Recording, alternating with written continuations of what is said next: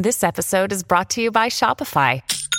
Forget the frustration of picking commerce platforms when you switch your business to Shopify, the global commerce platform that supercharges your selling wherever you sell. With Shopify, you'll harness the same intuitive features, trusted apps, and powerful analytics used by the world's leading brands. Sign up today for your $1 per month trial period at shopify.com slash tech, all lowercase. That's shopify.com slash tech.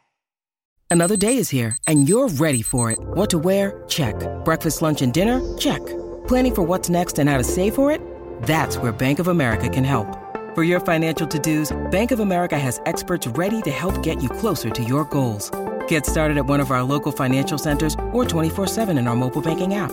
Find a location near you at bankofamerica.com slash talk to us. What would you like the power to do? Mobile banking requires downloading the app and is only available for select devices. Message and data rates may apply. Bank of America and a member FDIC. Jaleos de en Ibiza me roban el coche, no sé qué. ¿Cómo lo vives tú todo eso? Me veo las fotos y vídeos de hace dos años y digo, ya, es que para. Te lo juro. Odio la palabra influencer. Yo no soy influencer, no soy youtuber, soy. soy. Me estoy riendo porque me está viniendo ya dos a la cabeza, en plan de soy coach. Gente que parece todo feliz en redes sociales y están tarados de la cabeza, están en psicólogos, están y después ves las istas, ¡ay! oh, joder. Joder, hemos cogido ahora un Juan Sí. ya en modo estoico, tranquilo. He cambiado muchas veces de mi vida. ¿Qué cosas has sacado? Es decir, ya no me identifico con esto. Me despertaba y me acostaba por y para el culturismo. Obsesión. ¿Fui de los mejores? Sí, lo conseguí todo. ¿Eres feliz? Y yendo a la segunda parte, la obsesión con los negocios, ¿qué has sacado de ahí?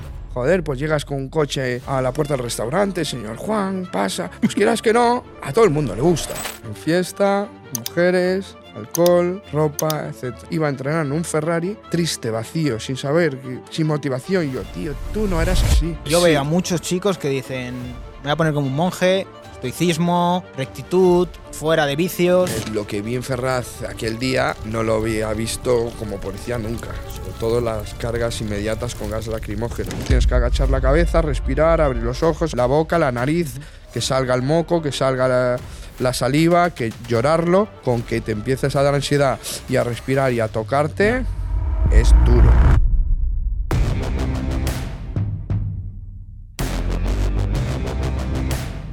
Muy buenas familia y bienvenidos un día más a Wall Street Wolverine. Hoy tenemos un invitado que yo sé que os va a hacer ilusión porque es como volver un poco a mis orígenes del fitness. Que tenemos aquí a Juan Faro. ¿Qué tal, Juan?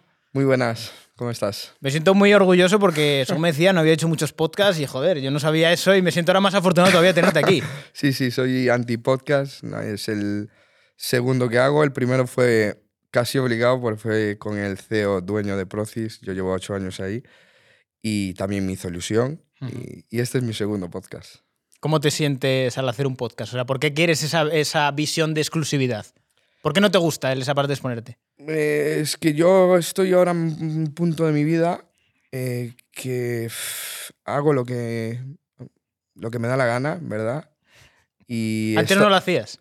Sí, pero intentaba, por ejemplo, ir a todos los sitios para hacerme más viral o tener más repercusión. o- Ujú. pf, ahora ya, después de tantos años en las redes sociales, estoy como conforme. Eh, me centro en mis negocios, me centro en mis cosas y no quiero ir ni a podcast, ni a eventos, ni a... me da... Mm. Me da pereza. Me da- ¿Para que lo...? te- Has te- tirado te- más un perfil bajo. Quieres estar tranquilo. Es- quiero estar tranquilo, estoy bien con mi vida y todo lo que sea actos, jaleos, podcast, no, vamos a hablar de emprendimiento. y yo, Siempre que me hablan y es como, Juan, te va a interesar, va a ser de emprendimiento, va a ser de... Yo, uf, afloja, niño, que yo ya llevo muchos años dando, dando guerra y ya no, no, no me apetece. A ver, yo te puedo decir que si te invitan a un podcast de emprendimiento o a un evento de emprendimiento, cuidado. Porque también está el panorama últimamente que hay que tener cuidado. Sí, sí, aparte todos los podcasts que estoy viendo eh, eh, hablan de todo sin tener ni idea de nada, porque hay, ho- hoy en día habla todo el mundo de todo, Mm. y tampoco es algo que me llama para, para ir a cuatro, cinco, seis o estar yendo a podcast todos los días. Entonces, bueno, ya nos conocemos desde hace años, Sí. nos seguimos desde hace años, sigo tu contenido, me apetecía, y si estoy aquí es porque me apetezca, no por generar contenido, ni visualizaciones, ni mucho menos de nada, de nada. Porque tú cómo has llevado toda esta mm, parte de me hago viral, me conoce un montón de gente, incluso todo, con todo el tema de los sorteos que has tenido, jaleos de en Ibiza me roban el coche, no sé qué. ¿Cómo lo vives tú todo eso? Yo lo vivo bastante bien. ¿eh? Yo Ujú. gestiono muy bien las emociones, son muchos años ya. Ya llevo ocho años pues, en las redes sociales, Ujú. siendo conocido en las redes sociales. Todas las críticas, todo lo que me pasa, lo gestiono bastante bien. Es verdad que todo el boom pues, de redes, de ser conocido, de, también de dinero, es difícil gestionarlo para... Al final soy de un pueblo de Galicia, nadie me enseñó a gestionar, no tenía un padre que me ayudase a gestionar, ni un amigo, ni un tío, no, nadie tenía al lado para que me ayudase a gestionar todo y fue a base de- también de golpes. O sea, no, no fue fácil. Yo creo que todos pasamos por esa etapa de. mm, Sobre todo cuando vienes de no ganar tampoco mucho dinero o de no- que no tienes un entorno de ganar mucho dinero, todos pasamos por la etapa de. ¡Buah! Soy el puto amo, eh, quiero parecer que soy el puto amo y quiero tener lo que tendría el puto amo. Pero luego con el tiempo dices, ¿qué mierda es esto? O sea, yo, Yo- creo que todos pasamos por esa etapa. Y- Hemos pasado, yo he pasado por todas las etapas, que todas, o sea, las etapas de ganar dinero, "Guau, soy puta amo, me voy a comprar esto, full marcas, para arriba, para abajo. Sí. Ahora ya nada, no me gasto nada en marcas, esto es de Zara, esto de Massimo Dutti, esto es de Zara. Tío, No. este patrón, te aseguro que un montón de gente que te ha ido se cumple siempre. Yo no sé, yo es que ahora me veo, me veo las fotos y vídeos de hace dos años y digo, yo, Dios, qué paleto era. te lo juro, te lo juro, te lo juro. Yo soy muy sincero en las redes sociales, por eso me caracterizo. Y yo me veo y digo, qué paleto. Que es, es- es bueno, ¿eh? Yo no lo cambiaría porque son etapas Ya. Que necesitas vivir para aprender y para evolucionar. Pero me las veo y digo, yo, Hablamos del típico vídeo de me han robado, pero mira, han dejado el bolso Louis Vuitton, el Louis Vuitton, la maleta Louis Vuitton. Eh, pues sí, sí, sí. Hay cosas que me van gustando, pero en la ropa no quiero llevar nada de que ponga. no, ni me apetece, ni me llama, ni. Ya he pasado por una etapa, he tenido mis subidas, mis bajadas. Y ahora estoy en otra etapa diferente de mi vida. Hay una cuestión interesante y es que al final este tipo de marcas, rollo Louis Vuitton, Balenciaga y demás, en realidad no son tanto para ricos, sino para nuevos ricos. Los ricos Mm. de verdad tienen marcas que son súper discretas, muy, muy caras, Muy, pero muy más caras. centradas en otra cosa. Exacto. A ver, Louis Mm. Vuitton siempre ha llamado también por los bolsos. Es Mm. verdad que los bolsos, maletas, son bastante, bastante bonitos y demás. Pero sí que las demás, Valenciaga, Dior y todas las, sobre todo las tentaciones para nuevos ricos que quieren decir que tienen dinero. Mm. Cuanto más marcas pongan, pues más dinero dices que tienes. ¿no? Totalmente. Pues, como dices tú, pues son un poco para nuevos ricos. Cumplir con los estereotipos de lo que se entiende como exitoso. Exacto. Pero Exacto. yo creo que eso es un problema porque al final es que, en cierto modo, vives como a la espera de que el resto te dé la validación de que tú eres el puto amo. Exacto. Y esto es algo que yo creo que toda persona que experimenta un crecimiento se acaba dando cuenta de decir, a ver, estoy haciendo esto porque a mí me mole, o estoy haciendo esto para que el resto vea que yo tengo esto y yo crea que de esta manera me van a creer como yo soy el puto amo aquí. Exacto. Eh, también es un poco aprendizaje y también cuando, si te va yendo bien y realmente es lo que digo yo, yo he tenido muchas conversaciones sobre este tema, cuando realmente llegas a ganar dinero de verdad, ya las marcas y la ropa, ya no le prestas atención. Mm. Dinero de verdad, hablo. Ya no le estás prestando atención a llevar eso ni... Eh, te preocupas por otras cosas. Porque esto es algo que a la gente le sorprenderá, pero en el fitness, tú lo puedes eh, realmente afirmar, se puede llegar a ganar mucho dinero. Y más de lo que a lo mejor se puede ganar en otros nichos. Sí, sí, sí, lo sabes. A ver, el fitness, como en otros nichos, si sabes, eh, no en el fitness como tal, por publicidad o demás, si sabes gestionar bien los negocios, como en un negocio de plantas, si lo sabes gestionar bien, pues se gana dinero. Seguramente que el que le vende las plantas a Ikea, bueno, Ikea no, no se las debe producir, pero al- el fabricante de, plantas artificiales, pues estará montadísimo en el Sí. dólar. Entonces, como cualquier nicho, si te, si te sabes mover, eh, se puede ganar dinero. Pero tú no crees que dentro del fitness como está más instaurado esta parte de, venga, hay una serie de marcas, si tú Sí. te haces notar, venimos, te pagamos tanto, o Eso es tienes una verdad. comisión, que a lo mejor en otro nicho no está tan instaurado. Eso sí, porque en el fitness está instaurado que los influencers de fitness tienen mucho poder sobre el, sobre Sí. el público, entonces las marcas pagan bastante. Pero yo hablo más bien en general, hay dos tipos, hay dos tipos de influencer o de gente en las redes sociales.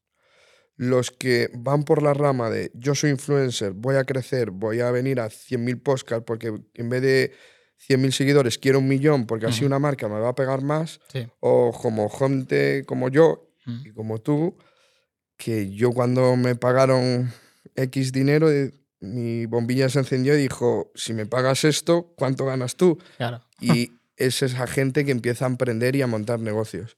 Yo desde el minuto uno no quería, de hecho odio la palabra influencer, yo no soy influencer, no soy youtuber, no soy...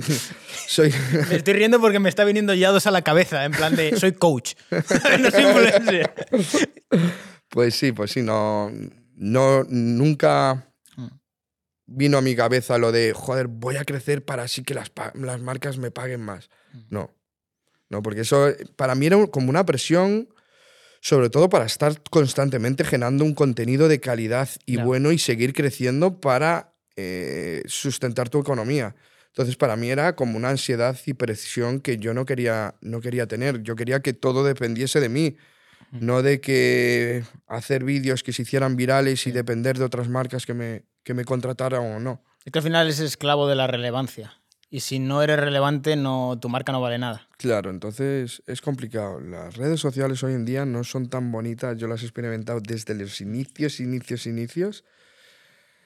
Y cada vez yo creo que van a peor, sobre todo en la gente que se eh, genera unas expectativas demasiado altas, las a- la, la presión social, la ansiedad, la depresión, está a la orden. Yo he conocido a muchísimos gente que parece todo feliz en redes sociales y están tarados de la cabeza, están en psicólogos, están y después ves las historias, ¡ay! oh, joder! O sea, estás fatal, o sea, estás roto. Yo recuerdo, por ejemplo, la época que estábamos en el fitness de mucha gente que competía para generar contenido, no porque quisiera competir. Es como si no compito no tengo nada que hacer y nada que enseñar. Sí. Y se metían como esa presión de, "Oh, tengo que competir por cojones. Sí, porque hubo un boom muy grande, eh, hubo un punto de inflexión en España que yo era policía nacional, yo competía porque quería competir. No había nadie que ganase dinero, ni con las redes, era nuevo todo, no, Sí. no, no. ¿Qué pasa? Hubo un boom que cuando ganabas en la competición, por ejemplo, el, el- el campe- el que se hacía campeón de España, se hacía muy conocido en redes sociales, muy. Las marcas era como un prestigio, era algo bastante heavy. Si te hacías campeón de España, te hacías famoso en el fitness y en, y en el ámbito general y las marcas te, te empezaban a patrocinar. Y aparte ya había empezado a haber ejemplos, por ejemplo, yo cuando yo abrí mi primer, bueno, abrí Instagram, porque yo era como, ¿yo para qué quiero hablar en Instagram si yo no soy nadie? Y me decían, para que te sigan. Y yo, ¿que siga quién, cabrón? para que me siga quién. Y dije, bueno, si gano mi primer campeonato de España, me abro Instagram. Y fue ahí, cuando gané el campeonato de España, el mismo día me abrí Instagram. Y como pegó ese boom tan grande, pues la gente pues se volcó en el fitness para competir, para conseguir ser famoso y ganar dinero, no para competir, sino para crear contenido y, y el boom ese que había de, del fitness. Bueno, estaba ahí empezando a ponerse de moda ya Men's Physique, por así decirlo. Sí, Pues esa época exacto. de. "Buah, Era el año que vino de Estados Unidos aquí y era la categoría nueva. El primer año que se instauró en España yo no competí, estaba entrenando, la estaba observando y el segundo año que estaba la categoría aquí fue cuando empecé yo. ¿No crees que ha evolucionado a casi para ser un main short de su época? Ha evolucionado para las grandes competiciones. Ahora que yo no sé quién es ni el campeón de España ni el de Europa. Es que ha Se perdido mucha Se fuerza. ha perdido muchísima Sí. fuerza a nivel eh, competición media-baja. Ha ganado fuerza en las competiciones altas Olimpia. O sea, Olimpia, Arnold Classic profesional son las únicas que están tirando. O sea, los competidores que ganan esas categorías son los que están pegando, pero pegan muy fuerte. No. Rollo Ceban eh, y, y varios de ellos, pero los que están pegando son los de las competiciones altas. Los de las medias y bajas ya no, ya no es como antes. Ahora lo que pega más son influencers fitness que hacen contenido en redes sociales de entrenamiento y demás, pero la competición ahora en redes sociales como que No. está un poco muerta. Es que tú recordarás, en, yo recuerdo los primeros Arnold que se hicieron en Madrid y luego que volvieron a Barcelona, Uf, eran- que eran una absoluta locura. O sea, locura. O sea, sí. yo era locura. Y mira que esto es hace... Pero locura de verdad. Sí, yo he sí, vivido claro, la locura, locura en Barcelona. Eso era... Yo decía, pero esto er- eran como superestrellas. Sí, sí, lo total. Yo esto en Barcelona debió ser en el 2016. Estamos hablando de qué? Hace siete, siete años, Sí, ¿no? ya pasó tiempo, pasó tiempo. Pasó tiempo. Pues yo hace siete años, en el 2016, en Arnold, Barcelona, había una cola de dos horas para hacerse una foto conmigo y, no es, y ahora no, eh, no la hago ni de coña, o yo qué sé, no lo sé. No es por tirarme, es, fue verdad. O sea, yo no me lo creía, era tanta gente, no solo conmigo, con todo el mundo. El pabellón Barcelona estaba a reventar. Eh, hubo denuncias en Madrid aquí de Sí. superaforo, la gente fuera que no podía entrar, eh, la policía fuera controlando el aforo. Luego Era una auténtica vino Jeff locura. Shade también. Venían todos, claro, venían todos los Jeff Shea, venían todos los top de América, todos los top de Reino Unido y aquí era un boom del fitness increíble. O sea, increíble. Yo creo que me pedían fotos sin saber quién era. Seguro, te lo juro. Era imposible que había tanta gente. A ver, es que yo creo que esa época mm, es muy difícil que volvamos a ella porque Sí, pilló, muy difícil, ya. pilló un momento en el cual salió mucha gente carismática Claro. en muchos ámbitos Ah, Era nuevo, las redes sociales era nuevo, era algo que gustaba, ahora ya la competición ya no gusta tanto. Por y también había más desconocimiento. mucho más desconocimiento porque antes el culturismo era culturismo Sí. y de repente salió una nueva era de fitness, aesthetic, Eso es. cuerpos bonitos, musculados, chicas también, Mm. bonitas, definidas, salió como una nueva era. Sí. ¿Qué pasa? Después fue evolucionando, evolucionando, vi- vimos también los problemas también del- de la competición, etcétera, y la gente fue dejando un poco de importarle el mundo de la competición y se pasó un poco más al entre Hey, it's Kaylee Cuoco for Priceline. Ready to go to your happy place for a happy price? Well, why didn't you say so? Just download the Priceline app right now and save up to 60% on hotels. So, whether it's Cousin Kevin's Kazoo concert in Kansas City, go Kevin, or Becky's Bachelorette Bash in Bermuda, you never have to miss a trip ever again. So, download the Priceline app today. Your savings are waiting. Go to your happy place for a happy price. Go to your happy price, Priceline. Al fitness, yo por eso también me, me desligué totalmente. O sea, yo estoy totalmente desligado de la competición, el culturismo. De hecho, ya no resuena ni en mí ni yo nada, cero. O sea, Yo diría que a día de hoy la mayoría de gente que te sigue es por el lifestyle. Lifestyle. Sí, lifestyle, totalmente. O sea, en el Yo sentido de no- a mí me gusta Juan porque me gusta su día a día, me gusta lo que hace, me gusta cuando se toma unos vinos ahí con los amigos, que se hace unas paellas, que se va a Ibiza. Yo creo que te ahora sigue ya- más por eso que por, por ya es menos de eso, sí. pero sí. ¿Qué pasa? ¿Has cambiado ya el chip? Totalmente. Joder, hemos cogido ahora un Juan Sí. ya en modo estoico, tranquilo. He cambiado muchas veces de mi vida. Creo que he cambiado una, dos, tres, esta es la cuarta. Y cuando cambio de mi vida lo la giro totalmente. Es algo que ya no me hace feliz.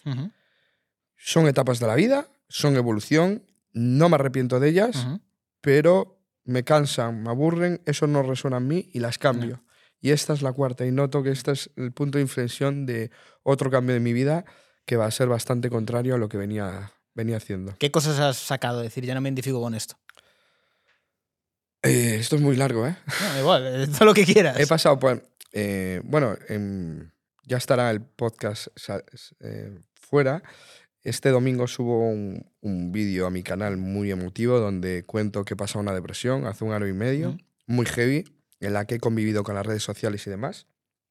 Y todo fue por el éxito y, y el, por sí, vamos a ser sinceros, el ganar dinero. O sea, me vi vacío total.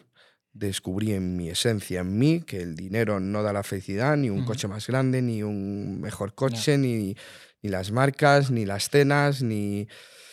Ni las botellas. Ni las, bo- las botellas, las, mujeres. Me quejaba de las mujeres que se juntaban a mí, pero yo estaba en un ambiente que, que al final te dejas llevar. Yo no lo cambiaría, ¿eh?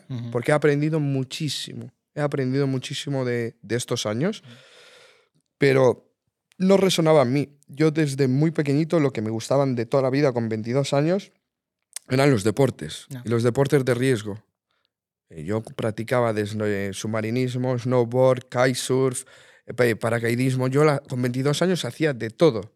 Hasta hacía badminton, tenis, pádel, competía en pádel, hacía casi todo. Y yo lo único que pensaba en mi cabeza, con 22 años yo ya era policía. Y en todo mi tiempo, todo mi tiempo libre, absolutamente todo, era deporte. Por la mañana, el sábado por la mañana me iba a la montaña a hacer snow, el domingo por la mañana submarinismo, todo. Y yo pensaba, decía, joder, ojalá yo nunca jamás pensé ni tener dinero, no, venía, no veía ni la opción, ni tener dinero ni otro trabajo. Yo pensé que me iba a morir policía. La policía, me gustaba la policía, me encantaba mi trabajo y no sabía otra forma de generar Ya. dinero, de hacer... No sabía. Entonces yo decía, joder, ojalá. Yo miraba a todos los competidores de BMX, de bici, de snowboard. Y yo, guau, ¿cómo molaría tener tiempo libre y viajar? Ujú. Hacer lo que quieras, deportes de riesgo para arriba y tener dinero para hacer todo eso. Pues pasaron los años, mi cabeza obsesionada también, cada vez que me obsesiono con algo, pues voy a tope. Cuando saqué la posición de policía, pues me metí a tope, quise entrar a operaciones especiales, eso fue una etapa de mi vida. Policía, policía, sí. Siete años, de hecho está el curso, es la tercera semana. Ya hace 12 años que yo, que yo hice el curso y aún me vienen cosas a la cabeza cada vez que está un curso dentro. Fue aquello tan heavy que los compañeros del geo pues me, me van hablando y hablamos bastante. Y cuando está el curso dentro, uf, me vienen hasta pesadillas 12 años después. Joder. 12, porque sé por lo que están pasando, sé por lo que he vivido y, y, es, y es heavy. Pues esa etapa para mí era policía. Yo no había nada más que la policía. Policía, ser el mejor, policía, policía, policía.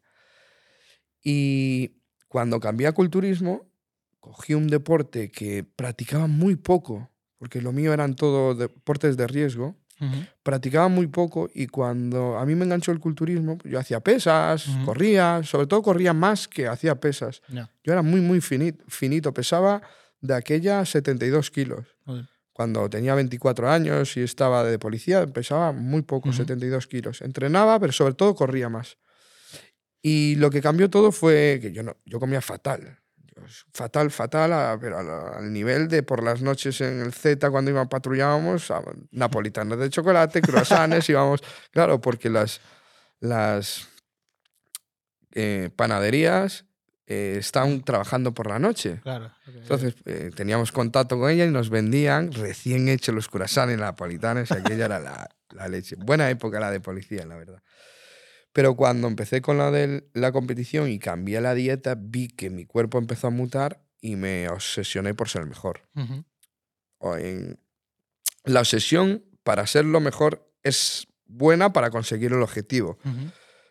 pero no es sana. No es sana ni te va a hacer feliz. Yo creo que un largo plazo es insostenible. Mantener tal nivel de disciplina, no sé que te haga muy feliz. Yo, yo, yo he experimentado ya varias sesiones y he coincidido con deportistas de élite, con, con empresarios de élite. Cuando te obsesionas con algo, casi que seguro lo vas a... Es la única forma de conseguirlo. O sea, para ser el mejor en culturismo te tienes que obs- obsesionar, vivir por y para el Sí. culturismo, la comida, la dieta, tu- todo. Yo no tenía vacaciones, era, me despertaba y me acostaba por y para el culturismo, obsesión. ¿Fui de los mejores? Sí, lo conseguí todo. ¿Eres feliz? No, porque tú ya cuando estás en obsesión, yo de- ya ni eh, disfrutaba entrenando, ni disfrutaba de la comida, ni disfrutaba de los entrenamientos, ni disfrutaba de los viajes, ni nada, ni Total. disfrutaba ni cuando ganaba, solo quería ser ya el mejor en la siguiente competición. Lo mismo le pasará pues a gente como Cristiano Ronaldo, gente en la élite de su deporte, ya no disfruta el deporte en sí, solo quiere el objetivo, que ser el mejor, ya no disfruta el fútbol, el entrenamiento o cuando estás en los negocios, solo te obsesionas en crear más, en crear más, no eres consciente de que a lo mejor has ganado suficiente dinero, no, porque tienes otra cifra y te obsesionas y ya no eres feliz. Y he descubierto en estos años, por eso ha cambiado todo, mi vida ha girado otra vez completamente, porque la obsesión no es felicidad, es el método para conseguir las cosas, pero no es felicidad. Y también, pues, en la época después de, compe- de competir, de ser culturista, empecé con el tema de los negocios y me obsesioné otra vez. Joder, diríamos que vas de obsesión en obsesión. ya ves, y ahora estoy como una época de floja, tigre. Has bajado, has bajado. Afloja, porque no, ahí la felicidad no está. A mí una de las cosas que me abrió mucho los ojos es que cuando estaba más en el fitness, más metido con el tema de la nutrición y demás, cómo me limitaba en mi día a día y el tener ocio el tema de la nutrición. El decir, vale, si me quiero ir un fin de semana, una tengo que prepararme todas estas comidas, tengo que planificarme para estar allí y hacer estas comidas y encima también tengo que poder entrenar en el sitio al que voy. Y pensaba, tío, ¿vas a vivir así limitado toda tu vida? Yo directamente no iba. O sea, yo de, aquel- de aquella época tenía, tenía pareja. Decían, vamos de vacaciones a Italia. Y yo, vale, hay que preparar las comidas, buscar un hotel donde haya para cocinar, porque no puedes ir a un hotel que te cocinen ellos. Sí. Tiene que ser un apartamento, buscar un gimnasio, llevarte la comida. llevar- eh, no voy. Yo pasé pues cinco años de mi vida sin vacaciones. Las únicas vacaciones que tenía era cuando iba a competir. Viajé por todo el mundo, desde Vietnam, Los Ángeles, San Diego, Miami, to- todos los lados, Alemania.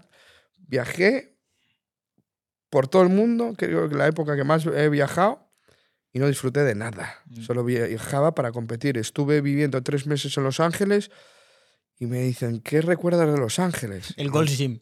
El, el gimnasio, el paseo y la casa. Ya está, era mío. ¿Me arrepiento? No, porque ahora seguramente estoy sentado ya aquí gracias a, a mi época de competidor. Se la recomiendo a alguien. Tienes que estar muy seguro de lo que vas a hacer. Porque yo he sacado al final beneficio y estoy hoy aquí gracias a eso. Pero si no, a mí me dan pena ver gente que sabes que no va a llegar a nada y sigue y sigue y Sí, sigue. se están machacando a la salud, se están dejando la tiempo. salud, la amistad, las parejas, Mm. porque el estar recortado de dieta y de alimentación, mucho, el genio sale. A mí Mm. me cambiaban un tenedor de aquí a aquí y me cabreaba. Era. no es- yo recuerdo como una época difícil de vivir, ¿eh? Con la familia, con los amigos, con la pareja, en el trabajo. Yo tuve varias. En el trabajo. Es- eres, estás irascible Ujú. y, y siempre estás cansado. Por eso la gente, ¿cuándo vuelves a competir? Ni muerto. O sea, Ni olvidaros, muerto. No vais a volver en a competir en culturismo. Mm. Ahora compito en otra cosa. Bueno, a ver, es que yo creo que la gente que no sabe lo que es el mundo de la competición no se llega a imaginar lo que te puede tocar psicológicamente si no lo gestionas bien. Porque al final, eh, lo que ocurre con la gente más del entorno fitness, pero fitness a nivel de profesional, es que yo creo que se tiende mucho a sectarizar y a si no estás conmigo, estás contra mí. Sí. Es decir, o tú compartes mi modo de vida, o eres un insecto, eres una mierda, eres un mediocre, y te acabas sectarizando con gente que todavía es más Más- radical que tú. Más radical que tú. Sí. Sí. es así. Yo, todos mis amigos eran culturistas, todo, el- todo mi mundo. Yo no pensaba que no había otro mundo que no fuera el culturismo. Y cuando me fui ahora, es que ya no me llevo con nadie. No. No, no resuena. Y, y, de hecho, las cenas y todo era con gente que, Sí, sí. que era afín a lo que, a lo que yo hacía, que al final es normal también, pues con todos los deportes, supongo. Pero ese sí, el culturismo sí que es sectario. Es más sectario que otros de, deportes. Es que yo creo que a nivel de disciplina es difícil que haya algo con semejante nivel de sacrificio, tío. Mucho. Es, es sacrificar todo, todo. No es ya solo la fuerza que hay que implicar en el gimnasio ese momento que estás entrenando. No. Lo, lo difícil es sacrificarlo. Pues yo te doy gracias que mi pareja también hacía culturismo. Si tu pareja no lo hace, ya vas a tener jaleo seguro. Porque si tu pareja quiere normal Sí, comer lo que le salga de. o no ir a entrenar, normal, como una persona de la calle, pues que no le sienta mal. O que no te produzca a ti, a lo mejor, si está comiendo una pizza porque le apetece, pues que te moleste. Por eso eh, es, muy, eh, es muy malo para las relaciones tanto de amistades. la- amistades, vamos a tomar una cerveza, vamos a cenar. No, yo he llegado a, no ir ni a una cena de, de Navidad de, de policías. No, no voy porque compito en dos meses. No ir a cenas, o sea, ni a cumpleaños de amigos, ni a nada. Que sí, que es el único camino, sí. Pero son pre- el, es el, el precio a pagar es alto. Pero si luego también lo piensas, el rédito que luego le puedes sacar, o sea, o te conviertes en una persona muy relevante en el fitness. Claro, aquí ganan dinero o- con fitness. eh, No, mucha dos. gente. O sea, y los dos que ganan, por ejemplo, hablé antes de Ceban, se prepara una vez al año. Ya. El resto del año es una persona normal. Entrena, come, pero no está di- dieta estricta, estará 15, 20 semanas al año. Hablamos que su facturación y su nivel están desorbitada ya. Pero eh, llegar en España a ganar dinero del... O tienes muchos seguidores, Sí. eh, lo único que va a dar es eso. O, olvídate. Eso es clave, o eres influencer O eres- y, y tienes magnitud, o puedes ser el tío con el mejor físico del mundo que Olvídate. no... No, no vas a ganar nada. Te vas a obsesionar, te vas a tener todos los problemas que el otro y no vas a ganar nada. O sea, es, es complicado. Yo ahora todo el mundo que me aconseja, mi consejo es no, de primera. De hecho, ahora mi primo, que es con el que siempre ando, quería competir y se lo, se lo saqué de la cabeza. Digo, no, no, ya tienes 40 años, no. Si 40 quieres- años quiere competir. Con 40 años está, fuerte, está fuerte. Mm. Pero le dije, mira, yo te echo una mano si solo quieres una competición. Por sacártelo de espinilla, pero ni eso. O sea, yo recomiendo que Mm. la competición es complicada. Y yendo a la segunda parte, la obsesión con los negocios que has sacado de ahí. ha sido de las etapas más difíciles de mi vida. Que la gente ve los negocios, porque hoy, hoy en día hay mucho influencer que te está vendiendo la vida millonaria. Bueno, tú lo sabes. que no, hazte empresario, gana dinero, sal del círculo, sal... Si volviera a empezar, yo me lo hubiese pensado. Ahora ya porque es una cadena que ya no puedes cerrar. Pero los problemas que te genera estar en negocios y la gente que, que es empresaria y es autónoma lo sabe. Joder, mira que te lo dicen al principio, ¿eh? Mm. Yo es que lo miraba tan claro. Yo miraba una línea recta. Yo te, siempre te dicen, no, hay altibajos. Y yo decía, altibajos para la otra gente. Yo es que solo miro la línea recta. Es tan fácil como de aquí a allí. Es muy fácil. Ah, Y, y no, y no, y no. Y When you need mealtime inspiration, it's worth shopping Kroger, where you'll find over 30,000 mouthwatering choices that excite your inner foodie. And no matter what tasty choice you make, you'll enjoy our everyday low prices, plus extra ways to save, like digital coupons worth over $600 each week. You can also save up to $1 off per gallon at the pump with fuel points. More savings and more inspiring flavors make shopping Kroger worth it every time. Kroger, fresh for everyone. Fuel restrictions apply. Yo creo que hay unos riesgos a veces que no, no se es consciente de ellos. O a lo mejor eh, sobreestimas tu capacidad de asumir ciertos riesgos. exacto. Y después que también España es complicado. Muy complicado estar generando dinero sin que la espada de Damocles esté encima. Y después, si también estás generando dinero en redes sociales, la presión social es muy alta, Ya. porque eso es suma. No es un empresario que está en la sombra a estar un empresario que encima genera envidias, genera hate, la gente está presionando, la gente está deseando verte caer para sí, sí. machacarte. O sea, la gente, si ve tu herida, va a ir más heavy. Hacer leña del árbol caído. Entonces, para mí este año y más pasando por una depresión y, y la presión social, hay que ser fuerte, ¿eh? Hay que levantarte por la mañana, me levantaba sin ganas, sin fuerza, sin ánimo y seguir con los negocios, con los problemas de los negocios y encima con la presión social, es duro, duro. Eso es al final lo que yo creo que toda persona acaba buscando en última instancia. Paz y tranquilidad, tío. Mira, li- literal. Yo ahora, ahora me dicen, Juan, me hicieron una pregunta el otro día, ¿cómo te ves de aquí en cinco años? Y mi respuesta ya no es, no, porque... No, mi respuesta es clara y sencilla, siendo lo más feliz que pueda.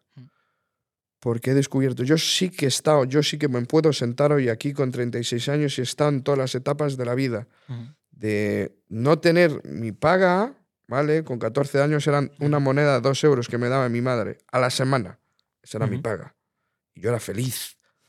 Yo llegaba la siguiente semana y me sobraba un euro. Pues decía yo, cuando necesitaba, yo me compraba una, yo qué sé, unas golosinas o, bueno, 14 no, era más 9 años, la paga que le dan a los niños. Y era feliz, yo tuve la mejor infancia del mundo. Mis padres no podían permitirse muchas cosas económicamente, pero la felicidad la encontrabas en otros lados, Ujú. porque no pensabas ya en cosas materiales como no había esas cosas materiales, ni había la posibilidad de obtenerlas, ni te fijabas en ellas. No querí- no es, para ti no existían, Ujú. entonces tu felicidad la buscabas en otro lado. Igual que en mi etapa de policía, mi felicidad era hacer deportes y como no había ni la manera ni existía de generar, yo a las grandes esferas, las de arriba, ni las miraba. Sí, viven allá, pero era completamente feliz con lo que tenía. Era- yo recuerdo una etapa feliz. ¿Qué pasa cuando empiezas a meterte en un círculo que para mí es equivocado? Es difícil no meterse también, querer impresionar, empiezas a ganar dinero, te gusta pues impresionar, joder, pues llegas con un coche a la puerta del restaurante, señor Juan, pasa, pues quieras que no, a todo el mundo le gusta. Y hay que ser sinceros. Y yo me siento aquí hoy confesando que sí, he tenido mis fallos, por el, el camino no era así, pero lo bueno es rectificar y saber eh, encaminar tu vida. Y a todo el mundo le gusta eso.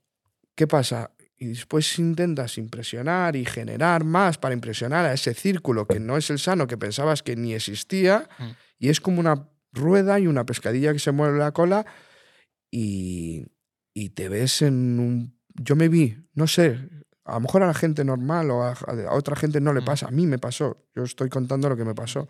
Me vi en un círculo y un, de gente que no resonaba a mí y intentando impresionar a gente que me daban igual y gastando en dinero en, cosas y en gente que no antes jamás lo hubiese gastado.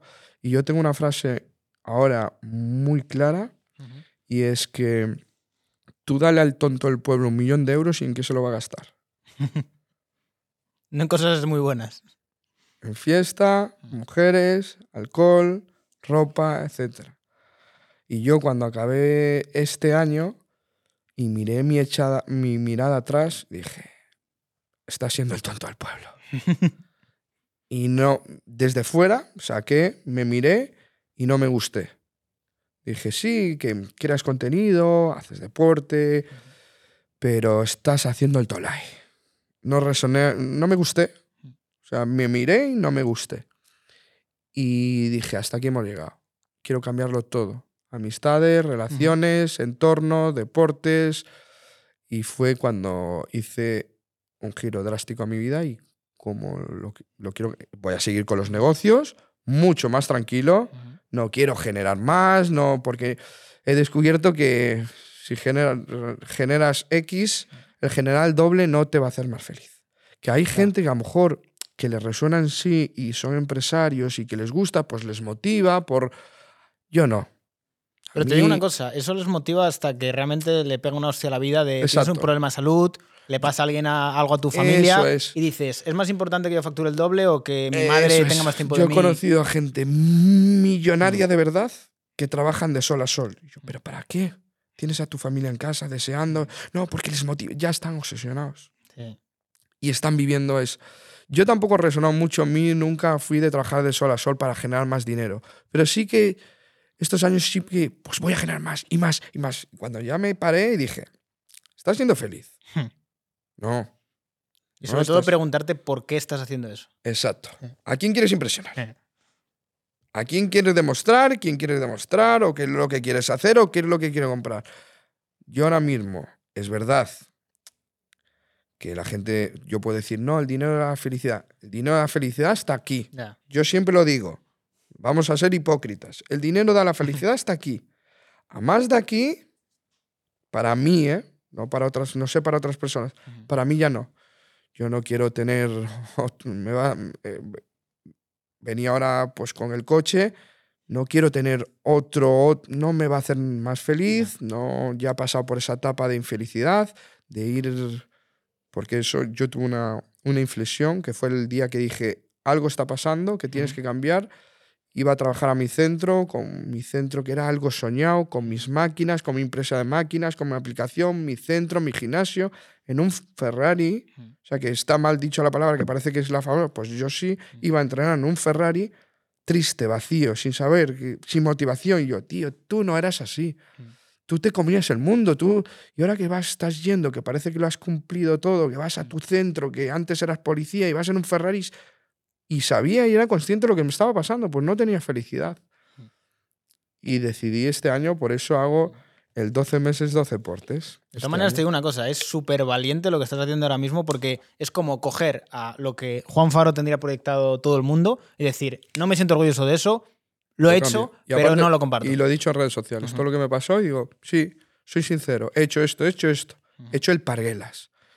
Este verano no me arrepiento del verano que me pegué en Ibiza, ¿eh? Porque fue un aprendizaje y lo pasé bien. Pero también me sirvió para lo que sí y para lo que no quiero en mi vida. No. Yo miraba, comer, cenar todas las noches en restaurantes de lujo, ir a Bisclash y ir de fiesta. ¿De eso te sientes orgulloso? ¿Quieres ser esa persona en tu vida? Sobre todo. el- ¿Has luchado el- desde pequeñito para ser esa persona? Y dije, no. Sobre todo ahí tienes que analizar, yo lo, lo he mirado, el tipo de persona y el tipo de perfil que hay en esos sitios.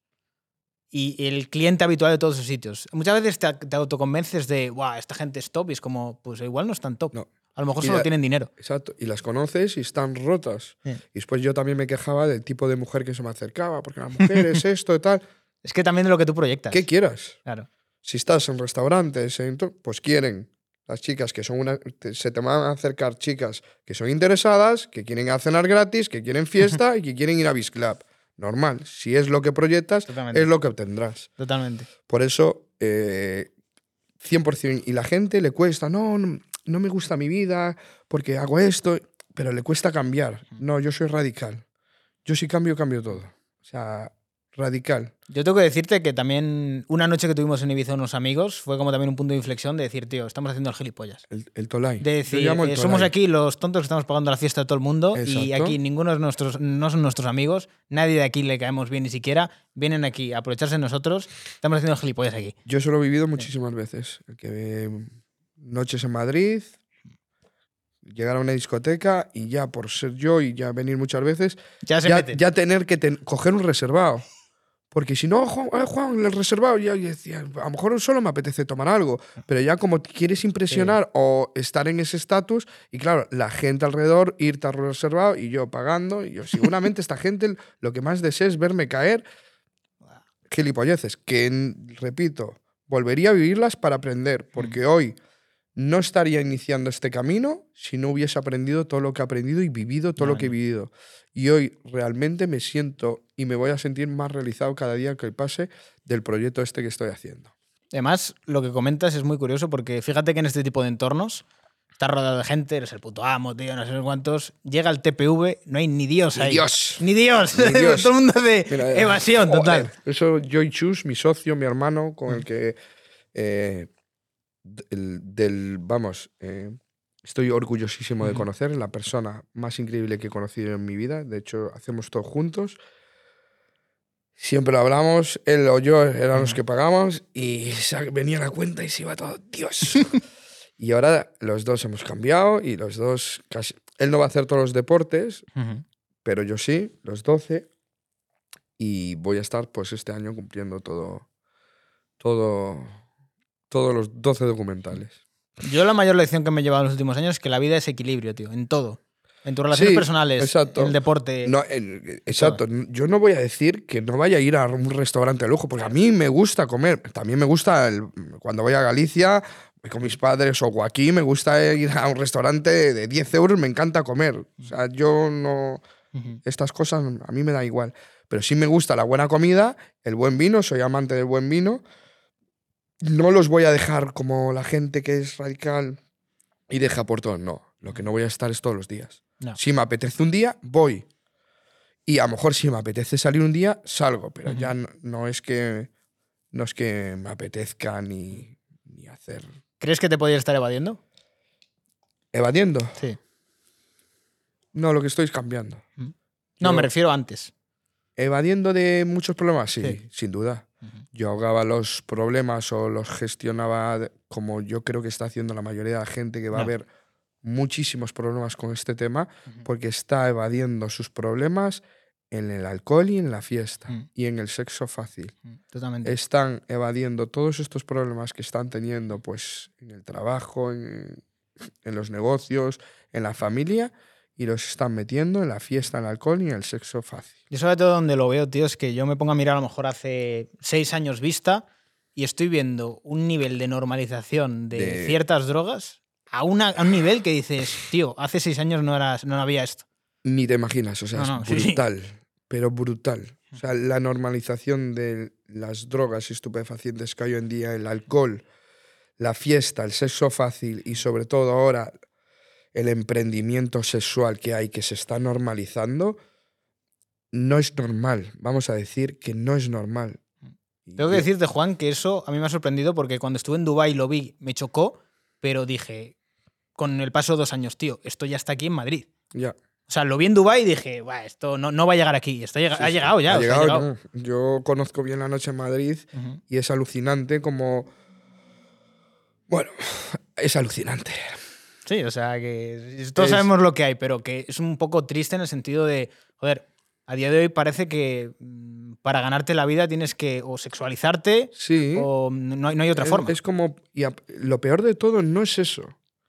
Es que lo ven como algo sencillo para ganar Ya. dinero, lo ven fácil, Mm. ven bastante abundancia de dinero, sin estudio, sin esfuerzo, Sí. lo ven. Pero lo peor de todo no es eso.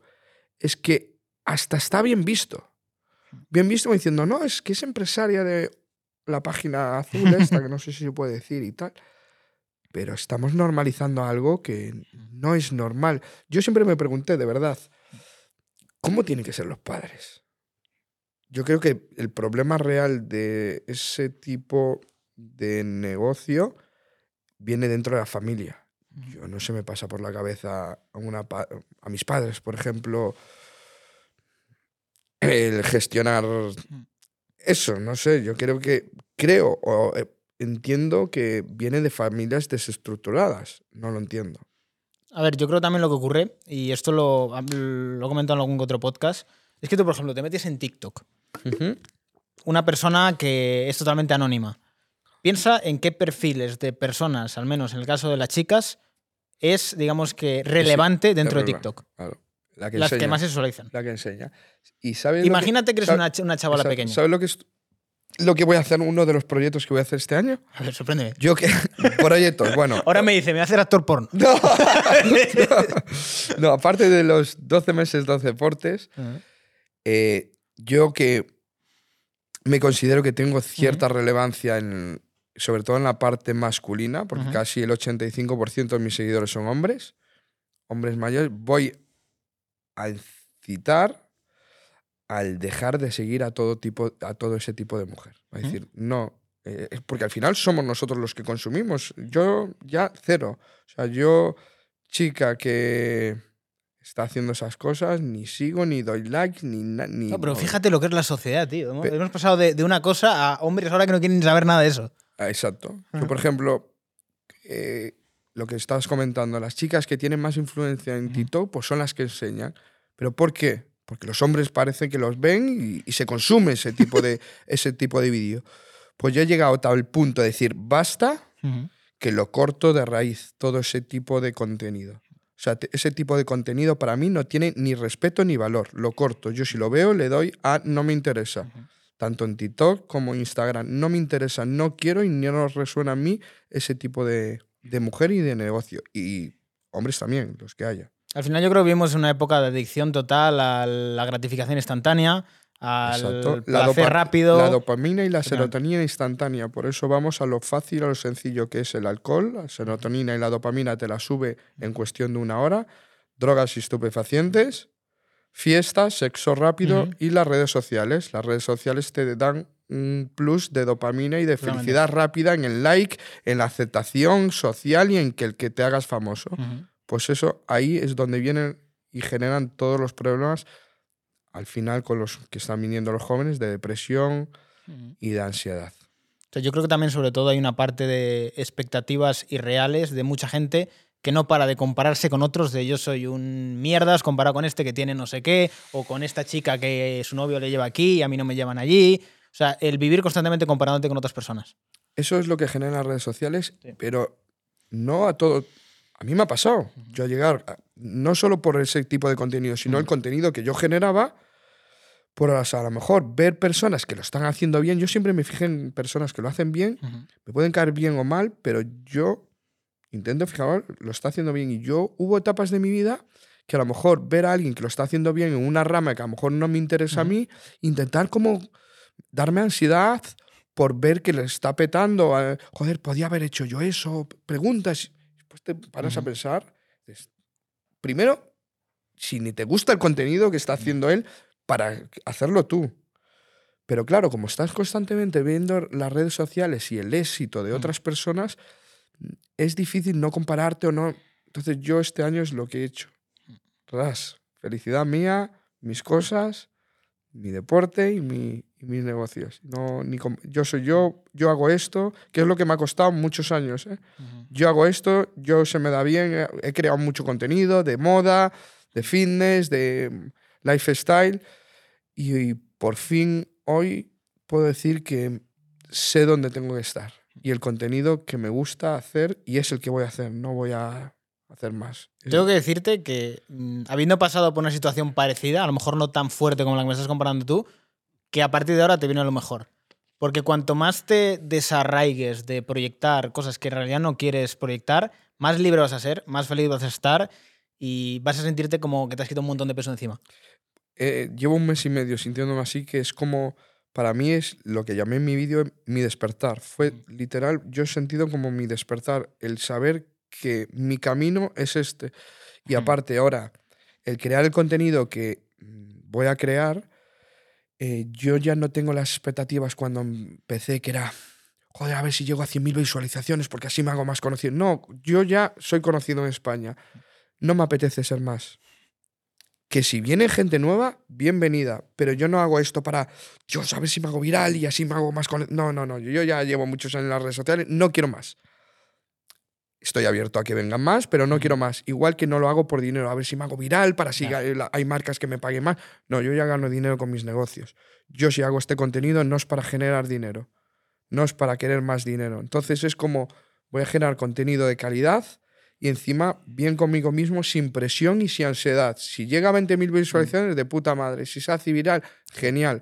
Pero no busco ni visualizaciones ni dinero. Es que en realidad, si lo piensas, o al menos en mi experiencia, cuando el dinero viene, es cuando, por consecuencia de haber hecho un contenido que te gustaba, llegó mucha gente. El Exacto. problema cuando la gente cae es cuando empieza a hacer contenido por dinero y no hace Exacto. contenido porque le quiere, porque lo quiere o porque, o le apetece hacerlo. Y eso lo nota la gente, tío. Yo lo, lo he notado en el Yo sí- sentido de cuando estoy haciendo vídeos que no quiero hacer, la gente lo nota y no hay visitas, pero cuando yo estoy a gusto, hago un vídeo de puta madre, la gente lo disfruta y la gente lo nota, es energía, tío. Es, es la esencia. La, no- la gente nota la esencia.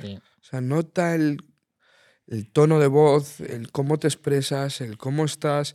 Pues si al final no te está gustando o simplemente estás pensando en el dinero, en las visualizaciones que va a generar ese vídeo o ese podcast, estás pensando en, en que tiene que petarlo y no estás pensando en disfrutar o hacer contenido de calidad, es cuando la gente lo nota y no, y no va. no A mí eso me pasó cuando viajaba, tío. Pensé, pensaba en plan, tengo que aprovechar y hago contenido. Lo que me ocurría es, ni disfrutaba del viaje ni hacía buen Exacto. contenido. Como, tío, si vas a viajar, disfruta el viaje, olvídate de grabar, olvídate de lo que quieras. Si quieres hacer una story, haz una story, pero céntrate en disfrutar el viaje, está en el momento. No vivas dos veces el viaje. De grabo y luego lo veo. Y luego lo veo. Sí. Y a mí me ha pasado muchísimo. Es que ya te digo, yo lo he vivido todo. De tengo que crear contenido para hacerme esto, para hacerme aquello, a ver si llego a.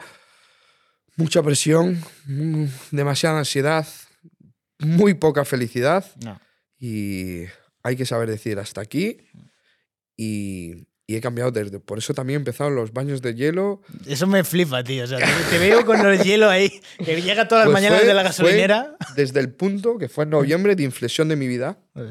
de cambiar, decir, ¿quieres cambiar realmente tu vida? Ujú. Ah, que has pasado un verano de puta madre. Ahora y sufrir. que hay el lujito y el... eh, Pues ahora quieres cambiar tu vida, pero vamos a cambiarla de verdad. Y empecé a meterme en hielo, empecé a, a correr por las mañanas, empecé a leer, a estudiar inglés, a cambiar todo el deporte, a olvidarme de la fiesta, a quitar amistades, quit- todo, de radical. Diciendo, ¿quieres cambiar tu vida? La vamos a cambiar pero vamos a ir fuerte desde el inicio. Y por eso no fallo ni un día. Hoy me metí en hielo, mañana me voy a meter en hielo. Es como una disciplina para mi cabeza de que el cambio está viniendo y le estoy echando ganas, porque no hay nada que haya que echarle más ganas que despertarse por la Y mañana y meterte ocho minutos en hielo. Es como, vamos a cambiar y a mí me sienta genial, es como una paz, me relaja. Al principio era muy doloroso para mi mente y ahora es como me relaja, como, como que todo va bien. Lo estoy haciendo bien, el cambio va bien, me meto en frío, salgo, vamos, espabilado mil por cien, pero vamos. renovado de energías, con ganas de empezar el día y con ganas de, de empezar este cambio. ¿Crees que estás inspirando a mucha gente también a hacer lo mismo en ese sentido? Sí. Mucha gente te está sumando en plan, Juan, yo también quiero hacerlo. Muchísima. He notado en este mes y medio, Laura, la energía, lo que hablamos, que yo estoy cambiando, que yo tengo otra energía, que la gente, mira, ayer cerré un negocio de, de un gimnasio y unos chicos muy majos de mi edad, tenían 36 y 42 años, empresarios que tenían muchos negocios y me lo dijeron. Mira, Juan, mira, no- porque hablamos, hablé, fui a comer con ellos y, y estuvimos hablando un poquito de todos los temas, de este tema también, de lo que me había pasado. Ujú. Dice, mira, te lo voy a decir, Juan, te llevamos siguiendo años. Y este último verano dijimos, yo ya no sé por qué estoy siguiendo a Juan, porque es lo mismo. Siempre se viste bien, va a cenar por ahí, un poco de fiesta, ya no crea contenido de, de calidad. Y fue empezar, ahora te notábamos un cambio brutal. Dice, joder, ahora sí mola verlo. Y, y motiva, y joder, mira, que parece que lo tiene todo y todos los días se mete en hielo y sale a correr y hace dieta. Y ahora el ayuno, que hice el, el documental de ayuno, cuatro días sin comer, también lo hice, aparte de un reset de la mi- microbiótica intestinal por todo el verano que me pegué, pues estaba reventada. aparte también como un reto a más del cambio que, que estoy, estoy dando este año. ¿Cómo ha sido estar cuatro días sin comer? Bueno, la verdad que mm, voy a decir que es muy sencillo para mí porque vengo del mundo de la competición. No. Entonces yo a mí el hambre es un sentimiento que yo lo tengo muy, muy a la par. Es como amistad. Ese sentimiento de, de hambre mm, Mm. brutal que te da cuando no estás sin comer. El competidor que esté viendo este podcast sabe de lo que habla. Al principio es muy duro, pero yo he pasado muchas etapas de eso. Claro, y encima meter Entonces, la parte al de la final es y todo. El primer día, bueno, como el vídeo, el primer día regular, el segundo un poco mal, el tercero es duro, es el más duro, duro de verdad. Y el cuarto, eh, pese a lo que la gente pueda pensar, no es nada duro porque ya sabes que por la noche comes, estás feliz, ya sabes, ya te viene el, el sentimiento de que has cumplido, de que lo has logrado, de satisfacción personal diciendo, olé mis huevos, que he estado los, los cuatro días, lo he cumplido, entonces viene como esa satisfacción y parece que hasta energías, porque también sabes que por la noche vas a comer. Bien. A ver, es como un ramadán, pero Sí, un poco más ramadán. intensificado. El ramadán se hace 16 horas, Sí. todos los días comen, Mm. al final pues comen bastante, pero sí, es como el- ellos están un mes en- con ayunos de 16 horas.